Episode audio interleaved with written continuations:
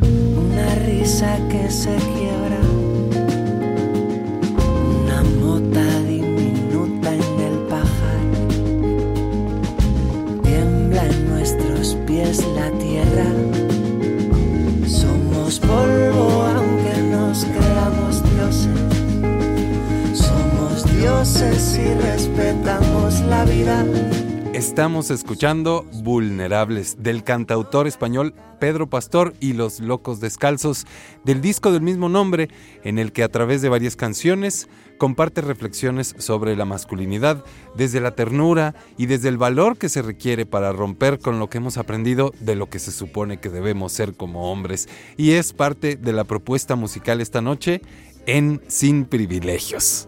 Les damos la bienvenida a este su programa Sin Privilegios. Les saluda muy contento Bruno Rubio. Y bueno, en esta ocasión eh, tenemos un programa muy, muy especial para todas y todos ustedes. Eh, vamos a estar platicando sobre el, el aprendizaje que hemos tenido los hombres frente a las pérdidas. Y, y bueno, eh, ahorita no he saludado a Paco porque está por llegar, está por integrarse a, a la mesa. Pero mientras, pues voy a darle la bienvenida a nuestra invitada y a nuestro invitado. Eh, y bueno, pues bienvenida Elsa Contreras, eh, bienvenida Sin Privilegios y a Radio Más. Ay, muchísimas gracias. Gracias de verdad por la invitación y a tu amable audiencia por estarnos escuchando. Buenas noches a todos. Gracias, gracias Elsa. Y también le damos la bienvenida a nuestro compañero y también amigo, eh, parte del- del equipo de Radio Más, Gumaro García. ¿Cómo estás, Gumaro? Bienvenido. Pues eh, muy a gusto en esta noche aquí sin, sin privilegios y con mucho gusto de hacer comunidad y de platicar aquí con Elsa, contigo, con Paco. Gracias, gracias Gumaro. Pues si les parece vamos a entrarle a la plática Eh, y de entrada eh, pues quisiera poner en la mesa la pregunta, eh, ¿qué, qué es una pérdida? ¿no? O sea, ¿qué es, ¿qué es ese fenómeno que nos sucede y que nos afecta? ¿no? O sea, el, perder a alguien, el perder algo, pero ¿qué, qué, ¿cómo podríamos como definir ese evento? ¿no? Eh, o sí, eso. Pues me encanta, me encanta tu pregunta, Bruno. Fíjate que la palabra pérdida viene del latín perdita, que significa falto de firmeza, Ok, es como, como estar aguado. como estar aguado, como que necesitas sin que alguien estructura, te sin- ah, ok. o, o Ah. que algo te apuntale o que alguien te eche la mano porque estás falto de firmeza. Falto de firmeza, Eso eso, es, lo que pérdida. significa en latín. Órale. Y ya el diccionario dice que es este dejar de poseer algo que, que se tenía. Eso dice el diccionario, Oh, el de la RAE, que una pérdida es dejar de poseer algo que se tenía. No todas las pérdidas causan dolor, Ok, sí, claro, claro. solamente las pérdidas significativas, Ok. a lo que tú ya le diste un valor. Ok, ok. Eh, eh, eso me, me- bueno, qui- quisiera preguntar también, este, Gumaro, tú qué, qué, qué pudieras decir de, o sea, ¿para qué, es- qué, qué es para ti una pérdida? Pues es eh, justo eso, como dejar, digamos, eh, dejar ir, dejar eh, olvidar, como justo eso es como eso que querías, pues de repente es como soltarlo, ¿no? Como dejarlo, como este y, y bueno, pues también en estos sentimientos de pérdida está el este el anhelo de, de- del- del dolor de no tenerlo, ¿no? Es perder algo que quieres y, y es como como pues sentir justo ese dolor de lo que ya no vas a tener. Mm. Eh, eh, yo pienso en el en la cuestión de lo cotidiano, o sea, de la experiencia de vida, de las cosas que uno vive, por ejemplo, con alguien o con algo. Es decir, está uno habituado a tener una cotidianidad, ¿no? Sí. Con una persona, eh, con una mascota. Y hay toda una serie de dinámicas en la vida de uno, o sea, desde, desde cosas de horarios, desde cosas de, de ritmos, de, de cada determinado tiempo sus- compartimos algo, es decir, todo, como que toda una serie de experiencias, ¿no? Que vivo yo, por ejemplo, con un familiar, con un amigo, con una mascota, como decía. O con algo, ¿no? Con mi casa, con mi carro, con mi ropa, con mi, ¿no? Con, y, y- y estoy habituado a, a estar, eh, creo, eh, digamos que es esa persona o ese alguien o, o esa cosa es parte de mi vida, de lo que yo soy. Y que cuando ya no está esa persona, yo ya no voy a hacer esas dinámicas, ya no voy a tener esas pláticas, ya no voy a tener esa, mm, esa relación emocional o relación de, de todos tipos con esa persona o con eso que perdí, ¿no? Y entonces es como, como si algo de mí como que pues, se va, se, se me fue, ya, ya, o sea, no nada más creo que es algo de afuera, sino algo de adentro, ¿no? Este, eh, Lo, lo dices muy bien, Bruno. Fíjate, tocaste un tema, un punto bien interesante, porque en realidad las pérdidas es, son parte de la vida del hombre. Decía mi abuelita que desde que naces te dan tu cajita. Ajá, caray. ¿Y qué tiene tu cajita? Tu cajita tiene adversidad, enfermedad y muerte. Así de, así, Así así, decía, así, así. ah, y no había qué? más cajitas. No había más cajitas. ¿Por qué? Porque si estás vivo, algo adverso te va a pasar. ¿Por qué eres mala persona? No, porque es parte del paquete de la vida. Te vas a perder dinero, te van a dejar por otra persona más guapa o de mejor posición, este se te va a quemar la casa, se te va a inundar, o sea, mientras estés vivo, eh, la adversidad viene con nosotros. Y luego la enfermedad también, porque es parte de la vida la enfermedad, no es un castigo. Y la muerte, pues es parte de la vida. Así, ¿qué necesitamos para, para morir? Pues estar vivos. Estar ¿no? vivos. Entonces, tomando este contexto, fíjate bien, perdemos desde que nacemos.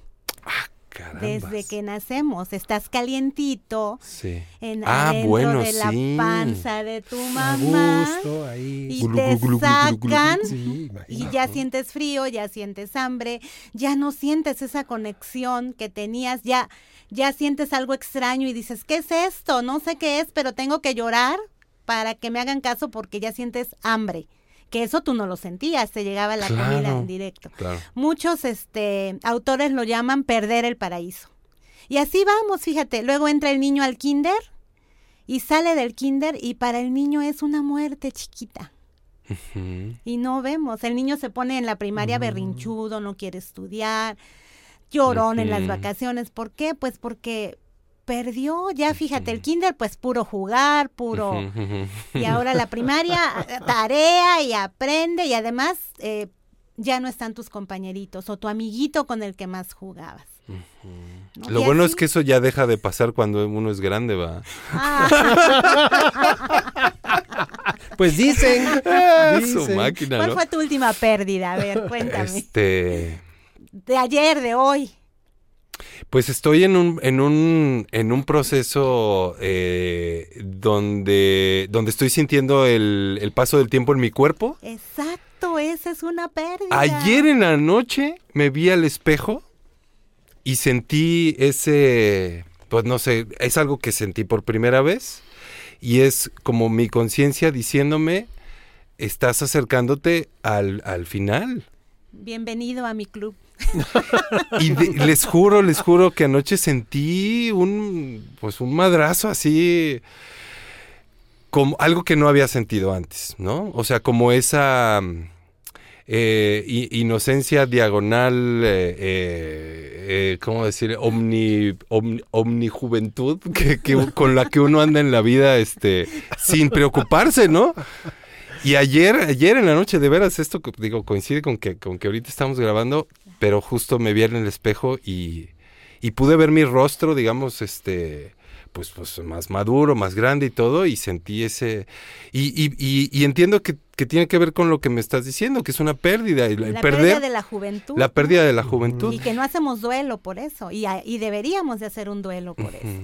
Aprovecho para darle la bienvenida a nuestro querido Paco Contreras que se está sumando aquí a la mesa. Bienvenido, Paco. Ay, muchas Eh, gracias. ¿Qué tal, Elsa? ¿Qué Hola, tal. Genaro? Gumaro. Gumaro, perdón, Sí. Gumaro.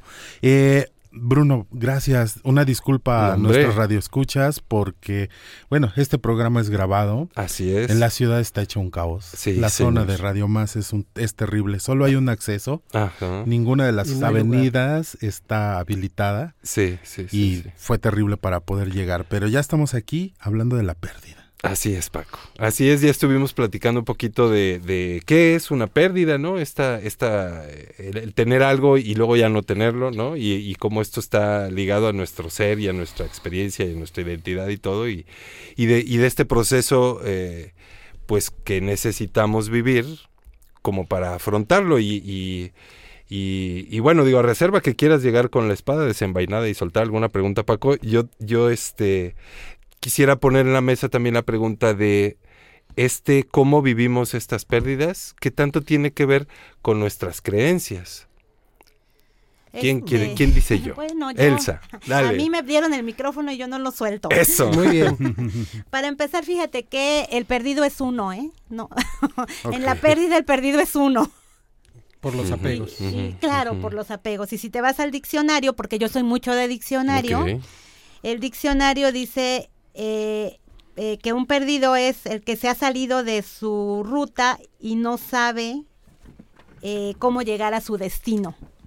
El que se ha salido de su ruta y no sabe cómo llegar a su destino. Así es, así son las pérdidas, ¿no? Y son diferentes en el hombre y en la mujer, por supuesto. Claro. Oye, Elsa, ahorita que haces ese señalamiento de que son diferentes entre los hombres y las mujeres, ¿qué nos podrías decir al respecto? Porque, bueno, ahorita que me integraba, escuchaba a Bruno y ustedes también mencionaron un poco esto de la pérdida de, de con este cambio de edad y que tú decías algo bien interesante. No hacemos duelo al respecto. Pero ahorita que dices que esto de la pérdida y nos compartes esta definición, creo que todo el tiempo estamos así, ¿no? Como en una desorientación constante cuando somos niños, cuando pasamos a la adolescencia, digamos, cuando somos niños, niñas, estamos en una pérdida porque dependemos de otras personas, cuando pasamos a la adolescencia, la resistencia a seguir dependiendo, en la adultez, la toma de decisiones básicamente de uno, de hacerse cargo de uno mismo es, su- es suficiente problema para Sí, cada quien. sí. Y después vamos perdiendo esta capacidad de, de vitalidad, ¿no? Y entonces dicen, decía mi abuelo, y ya vamos para abajo, ¿no? Y entonces esa idea de que siempre debemos de tener como el control y estas cosas nos llevan a esta pérdida, ¿no? A estar desorientados prácticamente, ¿no? Entonces a mí me gustaría que ahondaras un poquito o ahondaran cómo han sido esas pérdidas entre los hombres y entre las mujeres, quizás desde la experiencia, Elsa. Sí, es lo que le estaba comentando a Bruno y a Gumaro cuando llegué, que eh, afortunadamente hoy más hombres buscan ayuda. Yo soy tanatóloga y ya ahora, este, por el truene, ya buscan ayuda. Porque, fíjate bien, este, siempre les ha dolido una ruptura, tanto a hombres como mujeres, solo que las mujeres sí se dan el chance de llorar, de, de recogerse un poco, de comer chocolate, de hablarlo con las amigas. Y el hombre, el hombre no, porque desde niños, pues los hombres no lloran.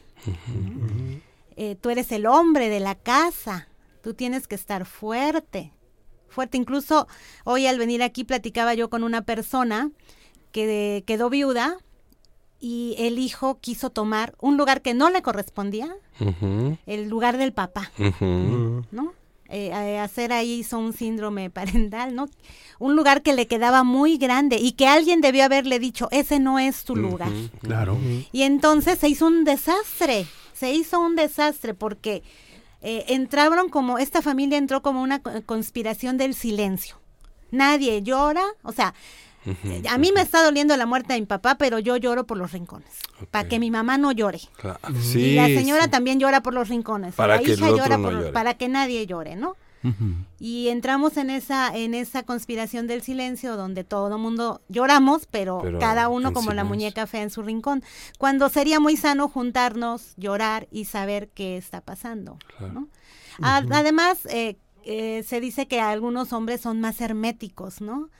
Este, por ejemplo, a tu abuelo, a mi abuelo, a mi papá, que eran gente mayor, ¿cuándo iban a decir que Que les que dolía. les dolía que algo emocionalmente, ¿no? Si no decían que les dolía algo físicamente, menos decir algo emocionalmente, porque eso lo consideraban de las mujeres. Si ustedes ven películas antiguas, se van a dar cuenta cómo las mujeres son las que están rezando en, en un Ujú, en un velorio rosario, sí, un y los hombres velorio. están jugando baraja y, y están Tomando. tomando y están fumando y están apartados de las mujeres. Esas son cosas de viejas, decía, ¿no? Y no lo digo de una manera peyorativa ni despectiva, esa era la cultura.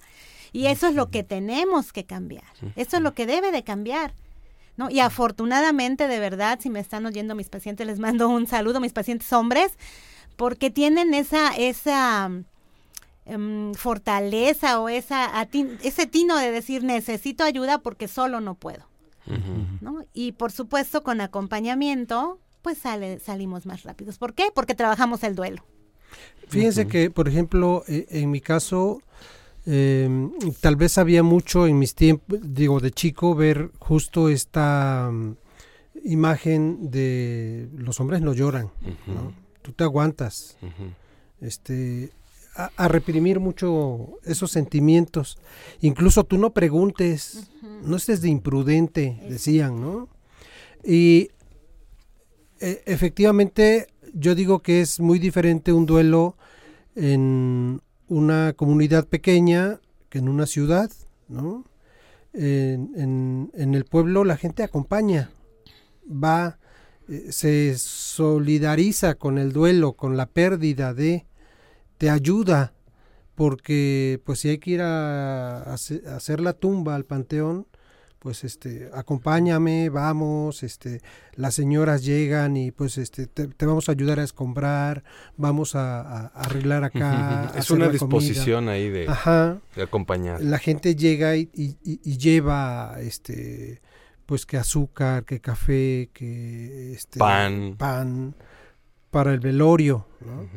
Este y depende de la hora en que falleció la persona, si se vela un día, si se vela dos días. Mm. Este no había carrozas, entonces eh, la gente llega para, para poder llevar al, Ajá, el cuerpo. el cuerpo al pues Al a la iglesia y al cementerio eh, hacer todo el ritual no y en las comunidades es increíble las comunidades que ni siquiera tienen panteón no hay comunidades en la parte del cofre de Perote de, de- de esta zona donde pues el, el cuerpo tiene que ser llevado a mí me tocó ver este pues ya una persona muy enferma O sea, es como en relevos llevarla cargando hasta el hospital. ¿no? Y cuando fallece es igual. Va O de regreso. este, tiene que llevarse a, a la presentación de la iglesia o a la ceremonia y de ahí a- al panteón. Entonces, a mí me llama mucho la atención eso, que hay como una, en, ese momento de pérdida, una solida- solidaridad de los vecinos, del pueblo, de la gente. ¿no? Pero, y sí hay como, incluso yo recuerdo ahorita que escuchaba a Elsa eh, mencionar algunas cosas, hay hasta, además el juego de la baraja que es clásico, ¿no? en, un, en un velorio, este, donde los hombres se ponen, los niños se ponen a jugar algunos juegos, este, yo recuerdo que ponían, nos ponían juegos de ronda, ¿no? Ahí para, para, para convivir, para estar, este, y pues eh, la, el aguardiente, el té, el café, pues se está dando toda la noche para los que están acompañando este la velación del cuerpo, ¿no? Y, y en esta dinámica de acompañamiento, eh, te, te preguntaría, porque digamos yo no lo he vivido así como tan, tan ahí, eh, ¿cómo, ¿cómo es la participación de los hombres, digamos? Porque ya, ya medio se mencionaba que en la parte de, la, de los rezos y todo había más la participación de las mujeres, pero, pero en esto que describes, así como lo describes, me suena como que es parejo, ¿no? O sea, todos ahí, todos y todas le entran a la, a, a la participación, ¿no? Al acompañamiento.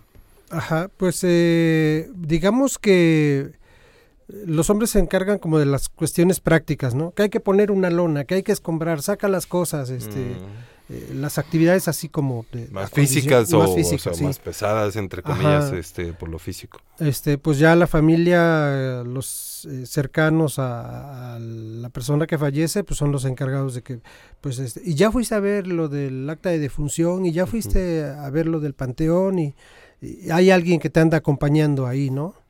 Este, y ya viste lo de la misa, y ya viste, este, dónde va a quedar. Hay como esa parte, este, digamos que eh, las mujeres se encargan más como de las cosas, este, de hacer el té, el café, de tener ahí, de arreglar, de poner las flores, de poner un altar, de todo esto, este, como que, como que se divide el trabajo, como que se divide la carga de, de- de esto. Pero eh, efectivamente los hombres, este, eh, era como más difícil, este, que se queden a llorar, eh, eh, a, a- a externar ese dolor o esa partida o esa pérdida, como le llamamos, ¿no? Este, Oye, Gumaro, sí. eso, eso, este, perdón, te interrumpo, viene un poco a que nuestra sociedad, fíjate, alaba y, y premia, por así decirlo, la estoicidad. Que ven a un padre de familia que perdió a su mamá o a su papá o a sus hijos, no sé, y dicen, míralo, qué fuerte, ¿no? Qué fuerte. como algo admirable Como algo admirable. ¿no? Eh, no, no derramó una lágrima, ¿no? Y como algo que fue y eso es eso es lo patológico porque si nos vamos a la a qué es un duelo la RAE dice que el duelo es el sentimiento de tristeza que nos hace sufrir por haber tenido una pérdida así lo dice la RAE sencillito no entonces si es tristeza cómo sacamos tristeza la mayoría de nosotros la sacamos llorando. Llorando. La pena, o sea, yo te decía hace un rato, ah, entre el hombre y la mujer, el hombre no termina de penar las penas, porque no se da ese chance, ese permiso, porque la sociedad alaba lo fuerte, lo fuerte, tú eres fuerte. La mujer no, la mujer sí se da el permiso de derrumbarse, de caerse. Y si estamos hablando de la, por ejemplo, de la pérdida de un hijo, este, el hombre siente mucho dolor también, pero tiene que estar fuerte para la esposa y para los otros hijos. Entonces es, es ahí donde toda la pena que no se, toda la pena que no se llora, toda la pena que no se saca se oxida. Y sale mucho tiempo después en forma de enfermedades, de neurosis, de amargura, de muchas cosas. Se va transformando, ¿no, Elsa? Se va creando una... Se construye otras formas, ese dolor, y sale de esta manera. En, de muchas veces lo hemos platicado en Sin Privilegios, que la tristeza y el miedo son enmascarados muchas veces por el enojo, ¿no, Bruno? Es decir, en vez de expresar que tenemos miedo, expresar que tenemos tristeza, terminamos enojándonos, ¿no? Eh, porque de esa manera, con la máscara del enojo, mantenemos a distancia a las personas. Entonces, esa distancia, esa, esa separación que hacemos, también nos permite no mostrar lo que nos está sucediendo. Y es muy marcado en los hombres, digamos, en estos hombres de los que hablas, Gumaro, cómo estas exigencias sociales ahí están. Es decir, eh, hay que cargar, hay que hacer, hay que llevar, hay que construir, hay que... Y entonces están también las exigencias a las mujeres de cuidar, atender, preparar, este, proteger, arreglar, ¿no? Eh, son como estos, eh, digamos, son roles que han sido asignados históricamente. Esto no está ni bien ni mal. Sin embargo, el asunto es que también hemos cambiado, ¿no? Lo decías muy claro. En estas comunidades funcionaba, en algunas sigue funcionando esto, pero en la ciudad esto ha cambiado enormemente, ¿no? Yo acabo de tener hace unas semanas el acompañamiento en un velorio y habíamos cuatro o cinco gentes, ¿no? Ya no era así el grupo familiar, aunque estaban esperando a los familiares que llegaran de otra ciudad pues éramos cuatro o cinco gentes que, que estábamos ahí y de, repente llegó un poco más de gente, que era el grupo de trabajo de, de una de las compañeras. Y entonces era así como, estuvimos ahí un grupo, digamos, grande, más, digamos, 10 personas, pero una vez que llegó una hora determinada, esa, esas personas que no son familiares se retiraron y se quedó un grupo muy pequeño, ¿no? Bueno, pues vamos a seguir eh, platicando sobre este tema aquí en Sin Privilegios. Eh, les invitamos a que no, no le cambien y ahorita regresamos. Significa estar expuesta. Hoy abrazo mi inseguridad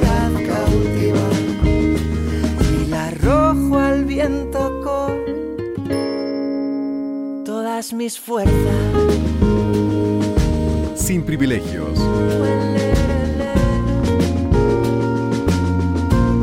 En un momento regresamos.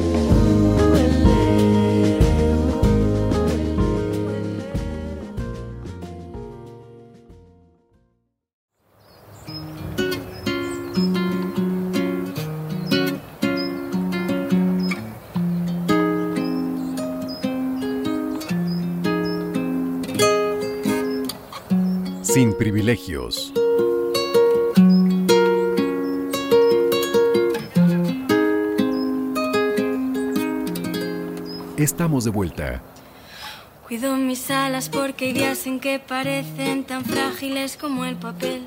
Solo el amor consigue hacerlas fuertes. Romperé lo que me ate para volar y recibir la luz del sol cuando sale. Sale.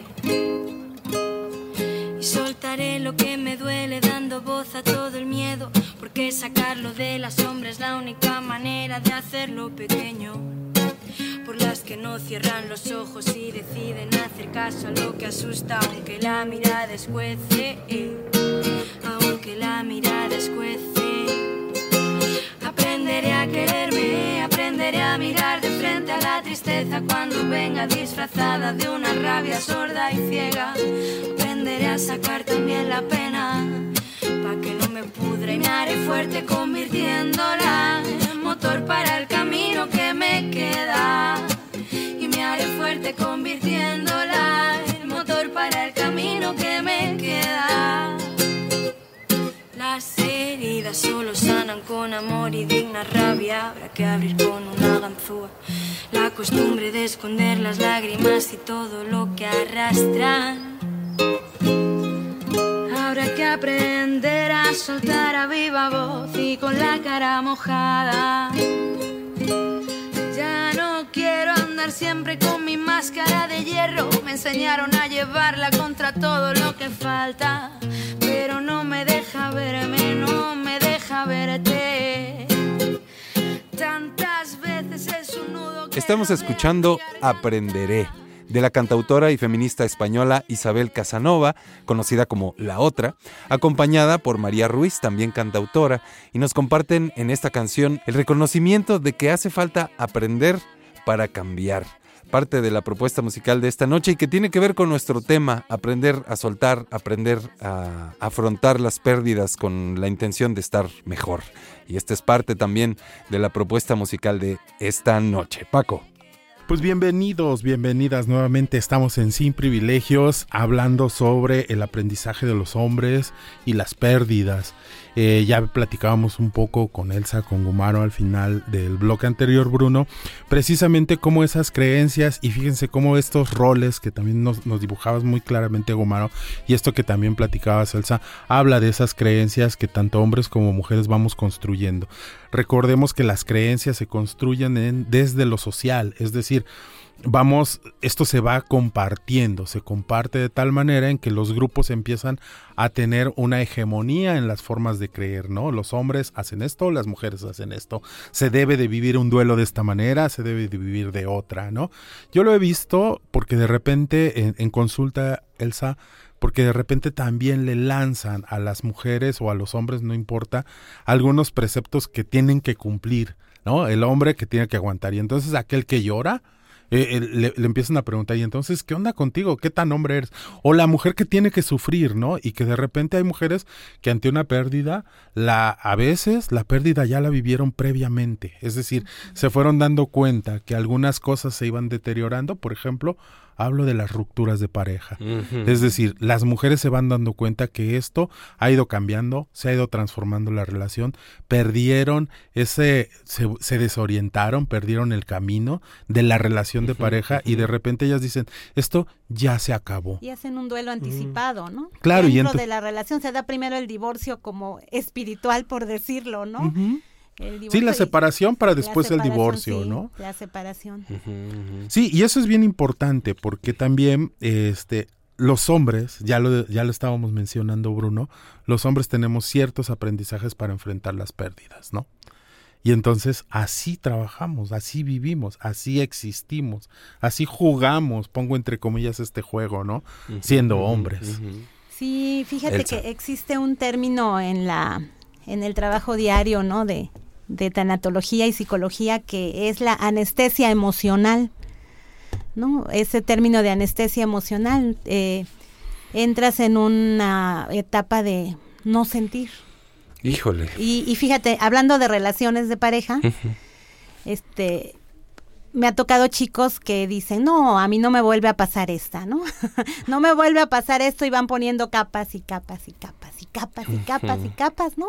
Y antes de que me la hagan, la hago yo.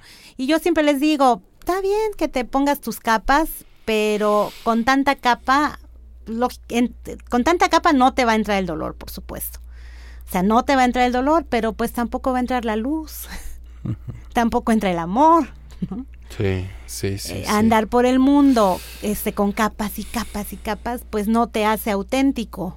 Uh -huh. ¿no? no te hace auténtico y también te trae sufrimiento, porque tú, hay, es una necesidad del ser humano uh -huh. que nos que queremos saber que valemos la pena para alguien. Claro. O sea, todos los seres humanos necesitamos saber que valemos la pena para alguien. Uh -huh. Y con tanta capa, pues no te vas dando ese chance.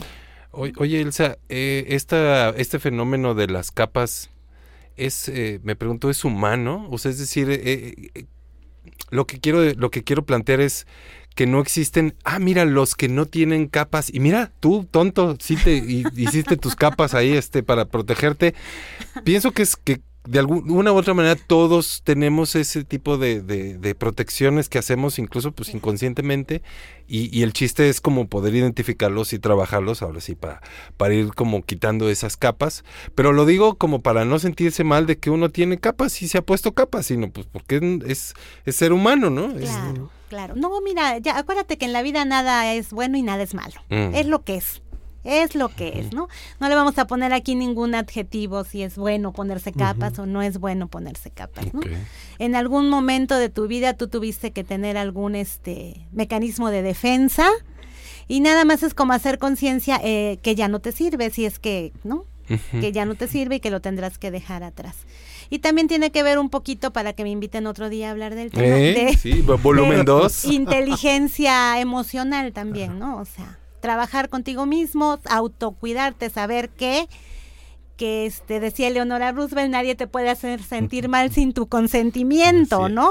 Tiene que ver con que sí me voy a, me, me está llamando la atención esta, esta pareja, ¿no? Me voy a subir al barco, pero con el salvavidas puesto. No me voy a ir a lo bruto ahí nada más, ¿no? Este, por ahí dicen que enamorarse es como aventarse de un trampolín de 10 metros y rogando que la alberca tenga agua. ¿No? Y entonces me voy a subir al avión, pero con mi paracaídas, ¿no? Sabiendo que este voy a ser capaz de cuidar de mí en, es, en una relación. Porque ¿por qué nos ponemos capas? Porque no me lastimes. Claro. Yo creo que en la vida nos vamos formando, nos van orientando, nos vamos eh, siempre encaminando a prepararnos para la vida, ¿no? Y no nos preparamos para la muerte. No nos, no nos preparamos para esos desapegos, para esas pérdidas. Y eso eh, hace también, creo que, pues que una pérdida nos duela más, ¿no? Hace un rato que mencionaban eh, este pues el tema este de, de- de cómo lo vamos afrontando. Eh, escuchaba a Elsa eh, el- en el tema de cómo a veces este en una pareja el hombre asume como una postura más más fuerte tal vez, ¿no? Eh, Más fuerte, yo diría entre comillas, porque en mi caso perdí una hija y aún me duele, fíjate, me duele platicarlo, me duele externarlo, aunque sí he tratado de trabajar eh, esta parte emocional de decir, bueno, este momento, pues ya se fue, se hizo lo que se pudo, este, se trató de llevar eh, la situación bien, pero ese momento de, de, de, de vivirlo, eh, de, de sentir efectivamente que no puedes como volcarte en el dolor, porque hay muchas cosas que sacar en ese momento, ¿no? Hay que hacer esto, hay que hacer el otro, y entonces uno asume ese rol y uno dice, no, pues este, pues ya, o sea, a ver, eh, tengo que ir acá, ir allá, vamos a arreglar esto, tenemos que conseguir aquello, no sé qué. Y entonces yo me acuerdo mucho que después de, de todo el proceso, porque esto pasa en la madrugada, este, y pues prácticamente nos llevamos más de 24 horas en todo esto de pues ya este, velando en la casa, porque a- así se estila. Y ya es muy noche, ya es muy, muy, muy tarde estando solo ya con el, este, con el cuerpo cuando mi mamá me dice, oye, ¿no has llorado? Y de repente es así como que, no, es que no, es que no puedo. Y me dice, no, te hace falta llorar. Y entonces es cuando sueltas y hay un, un desahogo, ¿no? Hay, hay, hay justo esta como, como, o sea, hay, hay esa, soltar el dolor y también te fortaleces, ¿no? Es una situación ahí un poco como difícil de explicar, diría yo, pero, pero eh, este, es que eh, eh, el, el dolor, el llorar, el enfrentar, el, el digerir eso de alguna manera, pues es este justo ir trabajando con, con la aceptación de esa situación y de esos sentimientos que no se pueden quedar ahí, ¿no? Es como lo que pide el cuerpo ante la situación. Es como el sí. hambre, como, como el sueño, como, Sí. como dormir. Es algo que el cuerpo necesita para estar en, en equilibrio, en salud. Puedes desvelarte un día o dos o tres, pero tarde que temprano tienes que dormir.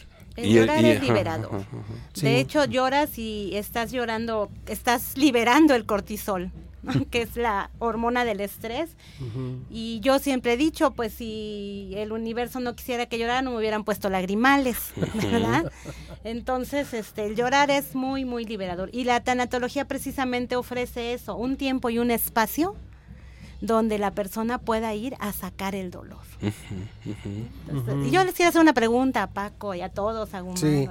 Sí, suéltala. Este, varias preguntas. Sí. Este, ¿ustedes han querido hacer un viaje y no han podido hacerlo? Ya sea por falta de tiempo. Sí. Sí. Este, mm, ¿se han enamorado de alguien que los bateó? Que les dijo. Sí. Sí. Sí. Eh, han perdido amigos por porque se porque las amistades cambian, sabemos que las amistades cambian, han perdido amigos. Sí. Ya sea que porque se fueron a otro país, a otro lugar. sí. Otras dos de esas y ya se me va a empezar Sí. a, a- a apre- apretar el cogote. Ah. este han perdido dinero, Sí. ya sea porque lo prestaron y no se lo pagaron o porque Sí, Oigan, sí. han perdido la confianza porque terminaron confiando en alguien que no era confian- confiable y defraudó su confianza. Sí. Sí. Pues miren, todas esas son pérdidas. Y hay pérdidas tangibles e intangibles. Ahorita hemos estado hablando de pérdidas tangibles que se pueden tocar, la muerte de un ser querido, ¿no? Pero hay pérdidas intangibles que no se pueden tocar. Y hay gente eh, batallando, hay hombres, fíjense bien, hay hombres, específicamente hombres del género, batallando con sus pérdidas este, por no poderlas hablar con nadie. Porque hay duelos desautorizados. Hay duelos. Y en el ¿Cómo- hombre ¿A qué te más. refieres con, con duelos desautorizados? Sí, por ejemplo, que te vean llorar porque se murió tu perro. ah, sí.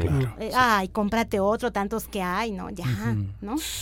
Sí, porque no Este, se reconoce al ser como alguien importante, ¿no? Claro. O sea, para mí puede ser no importante, pero para ti puede ser fundamental en tu vida, ¿no? Que tengas un amor secreto, fíjate. Y que ese amor secreto te deje y no lo puedes hablar con nadie. Porque era Porque secreto. es secreto, ¿no?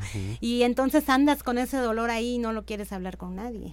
Y, y, y, y como decías, Paco, como todos esos pequeños dolores acaban haciendo un, una, un- una presión emocional que eventualmente saldrá eh, y, y que, mm, digamos, más comúnmente de los hombres sale a través de, del enojo y, y de la violencia, ¿no? Este, de, de ahí el- la importancia de que volteemos a vernos y, e identificar todo, todas esas duelos y pérdidas que no hemos eh, trascendido, vivido, y pues vivirlos. Claro. Estaría padrísimo formar un grupo de hombres, ¿no? Eh, formar un grupo de hombres en donde puedan ir a trabajar las, las pérdidas. pérdidas. Que pérdidas hay todos los días, ¿eh? Que si hoy no se me acomodaron los pelos, que si me dejó el camión, que si... Hay pérdidas hay todos los días, ¿eh? Son parte de la vida, recuerden, no es algo anormal, es parte de la vida. Solamente es que cambia el estilo de afrontamiento que yo le dé a la pérdida cómo lo enfrento, ¿no? De manera eh, desadaptativa o adaptativa. Ándale. Fíjate, Elsa, Bruno, Gumaro, que ahorita que planteas esto de la adaptación, eh, a mí me gustaría que, que nos compartieras, Gumaro, un poco también cómo, cómo te fuiste adaptando a esta pérdida de la que nos compartes, que, que como evidentemente al, yo también al haber perdido a, a seres queridos, por ejemplo, yo digo que eh, tengo 14 años desmadrado y 34 despadrado. ¿no? Porque ya murieron mis dos padres. Evidentemente lo viví de manera diferente cuando tenía 13 años a cuando tenía una edad mayor. Pero el asunto es que también a mí me gustaría que nos compartieras cómo te has ido adaptando y Elsa, también me gustaría que nos compartieras ya en la recta final del programa este, qué estrategias, qué cosas podemos hacer las personas y especialmente los hombres, porque ya sabemos, ya lo platicamos, que nos cuesta trabajo adaptarnos a algunas cosas, no a todo, algunas cosas cuestan más que otras, ¿no? Entonces por ahí sería esa pregunta, Gumaro. Yo creo que es eh, un poco como entendiendo eh, pues que, que la muerte es parte de este proceso. Si naces es porque vas a morir, ¿no? Entender como esta lógica del universo también, eh, en donde yo creo que después de una pérdida uno va buscando también como eh, las, las, las fortalezas, eh, el sentido de la vida. eh, con la pareja curiosamente se consolidan muchas cosas, ¿no? De, de compañía, de estar, de apoyo, de hacer, de, de seguir, ¿no? Este, y yo creo que al, al tiempo, o sea, esto, esto que estoy ahorita comentando me sucede hace 23 años, ¿no? Y eh, hace poco eh, tuve la pérdida de un hermano y de, de, mi papá en un mismo mes, ahora con la pandemia. Y entonces, este, de repente eh, me doy cuenta de que yo con ambos tenía una relación de, de, familia y de amigos, ¿no? O sea, mi hermano y yo éramos eh, uña y mugre para hacer muchas cosas, uh -huh. ¿no? Nos divertíamos. Uh -huh. Que iban a pescar. Sí, sí, sí, como, como chiquillos, ¿no? Uh -huh. Y de repente dije, pues qué padre que lo tuve así, ¿no? Qué padre que nos dimos esa oportunidad de, de acompañarnos, de estar, de, de vivir, de disfrutar, de, de coincidir pues en, en, muchas cosas este y con mi papá igual uh -huh. o sea este con mi papá tuve la oportunidad de platicar pues de todos los temas habidos y por haber y él me confió muchas cosas que a lo mejor a veces pienso que no se las confió a, uh -huh. a otras personas no a, uh -huh. a, a, mi familia incluso y, y, y entonces digo bueno este pues qué padre que en la vida busquemos siempre esta eh, posibilidad de convivir, de compartir, de hacer, de vivir, de disfrutar y también estar como muy conscientes de que ma mañana, tarde que temprano, pues también me va a tocar, ¿no? Uh -huh. Entonces, este, pues eh, a lo mejor como ya decía hace un rato fuera del micrófono Celsa, este a lo mejor habría que vivir y estar feliz hasta la muerte. Qué bonito, sí. De eso se trata, ¿no? Sí, de vivir, sí. ¿no? De vivir intensamente. Pues bueno, una recomendación que yo daría es búscate a alguien, si estás pasando por un duelo, una pérdida, pues búscate a alguien que no le dé miedo la tristeza. Ah, que no te regrese la lágrima de, ay, este, échale ganas, ¿no? Que no Hijo. te dice nada, le échale ganas, ¿no? este, no llores, no llores, no llores, no, no, al contrario, alguien que no le dé miedo la tristeza y que te puedas desahogar ahí. Y luego, pues están las técnicas de la escritura, ¿no? Que puedes escribir una carta uh -huh. a lo que ya se fue, ¿no? Con los cuatro pasitos que ya tengo hasta el gorro a la gente con mis cuatro pasitos. Que ¿Cuáles son? Te honro, ¿no? Uh -huh. Esto quiere decir te acepto, no te quiero cambiar nada, porque okay. te critiqué todo cuando estábamos en la relación, ¿no? Uh -huh. Lo desordenado, lo desordenada, ¿no? Te honro, eh, te pido perdón, te perdono, te agradezco y por el gran amor que te tengo te dejo ir. Así, sencillo. ¿Lo puedes repetir, por favor? Sí, como no, es te honro, eh, esto quiere decir te acepto como sí. tú hayas sido, okay. no te quiero cambiar nada, okay. nada, nada, nada, y con eso asumo mi responsabilidad, ¿no? Eh, te pido perdón, de lo que hice o dejé de hacer. Uh -huh. Te perdono. Ok, por lo que y no si, hiciste. Y si todavía no puedes perdonar, eh, le puedes poner, por el momento no te perdono. Ok. Pero okay. por el momento. Ok, ok. Porque uh -huh. más adelante todos cambiamos. Uh -huh. Todo es cambiante. Eso, fíjate bien. Para no sufrir tanto por las pérdidas, debemos de tomar en cuenta la impermanencia de las cosas. Nos guste o no, nada, absolutamente nada es para siempre. Nada, nada. ¿No? Ah, nos va a tocar perder. Sí, y, y Elsa, perdón, sí. paréntesis, y el perdón es, es también una recuperación de la paz, claro, ¿no? Que, claro. que, tengo yo cuando perdono, más que disculpar, que también funciona para eso, sí. es que yo empiezo a recuperar la paz porque dejo de quitarme esas emociones que están ahí. Y no tienes que estar enfrente de la persona claro. para perdonarlo y perdonarte. Somos uh -huh. energía, dice Henry Corbera. Así es. Somos energía, somos vibración y somos un mensaje. Uh -huh, ¿no? Uh -huh. Entonces no la tienes que tener enfrente. ¿no? Eh, dicen que eh, resentimiento viene de resentir, ¿no? De Volver que a aquel, aquel te hizo las cosas una vez y tú te las estás haciendo cada que lo recuerdas, ¿no? Entonces el tercer pasito es te agradezco uh -huh. lo que hice, lo que hiciste por mí, ¿no? Uh -huh. Todo lo que le quieras agradecer, todo, todo, uh -huh. todo, todo. Y el último es el más importante, por el gran amor que te tengo, te dejo ir. ¿Para qué? Para que vivas feliz tu vida, para que no te andes cargando con mi dolor, ¿no? Para que no andes cargando con mi... Porque eh, hay, hay que ver si, si lo que tenemos es amor incondicional o apego. Mm. El apego nos va a doler mucho. El amor Claro. incondicional no, porque un verdadero acto de amor es el- aquel que se da desde la libertad. Si amas al otro, quieres lo mejor para el otro. Claro. Pero si lo- le tienes apego, se la vas a hacer de tos. Ay, ay, ay. Pues muchísimas gracias, Elsa, Elsa Contreras, a por, por acompañarnos en este programa. Me invitan otra vez. Sí, claro. Es tu casa. Podemos hablar de codependencia. Ándale, no, hombre.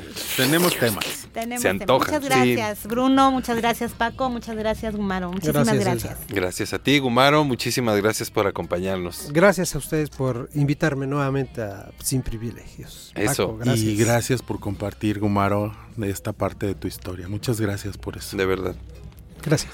Pues Paco, nos vamos. Muchas gracias y les invitamos a que nos acompañen el siguiente lunes. En otro programa más de Sin Privilegios. Por Radio Más. La radio de las y los veracruzanos. Vámonos. Ya no quiero andar siempre con mi máscara de hierro. Me enseñaron a llevarla contra todo lo que falta. Pero no me deja verme, no me deja verte. Tantas veces es un nudo que rodea mi garganta. Ya me falta el aire. Hace tiempo que me falta. Aprenderé a quererme, aprenderé a mirar de frente a la tristeza cuando venga disfrazada de una rabia sorda y ciega. Aprenderé a sacar también la pena, pa' que no me pudre. Me haré fuerte convirtiéndola en motor para el camino que me queda. Y me haré fuerte convirtiéndola en motor para el camino que me queda. Para, para, para, para.